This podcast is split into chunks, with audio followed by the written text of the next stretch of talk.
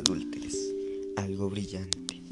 Era un día donde el sol resplandecía, los pajaritos cantaban, las alarmas sonaban, los niños se despertaban, salían de sus casas, acompañados de la mano de su madre, donde encontrábamos el amor.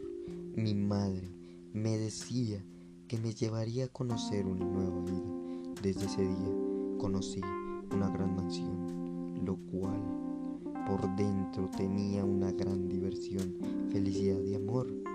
Después de soltar la mano de mi madre, lloraba con anhelo, deseando que ella volviera por mí.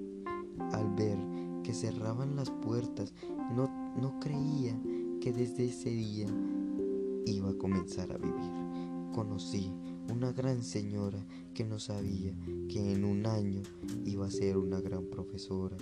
No sabíamos que cada vez que pasaban los días se nos hacían los más bonitos. Nos acostumbramos a ir a esa gran nación llamada Colombia Viva. Nos acostumbramos a vivir con amigos, a perder compañeros, a disfrutar de ellos. Los profes, de las experiencias que nos daban, pensábamos que esto iba por niveles comenzaba a ver niños más grandes, lo cual eran mis ídolos, lo cual admiraba. Quería ser como ellos, vivir como ellos, pero un día nos encontramos una gran oscuridad donde dejamos la felicidad de estar jugando a plasmarla en cuadernos.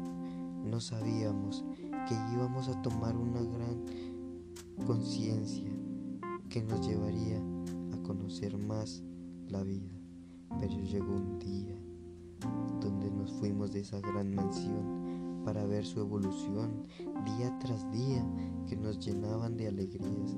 No sabíamos qué pasaba, qué sucedía, que con esa gran mansión, lo cual se iba a ser llamada Diana Turbay, que llegaría un día de pasar de estar en primero a estar en una familia que conocería toda mi vida.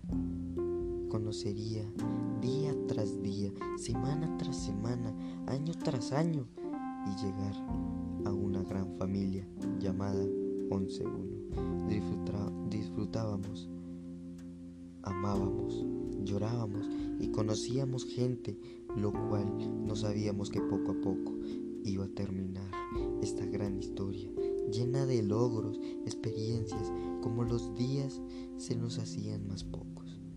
Y llegaría la última etapa de mi vida, darle una sonrisa a mi madre y verla feliz por haber cumplido con mis metas gracias a esa gruñona, regañona de más cosas llamada madre.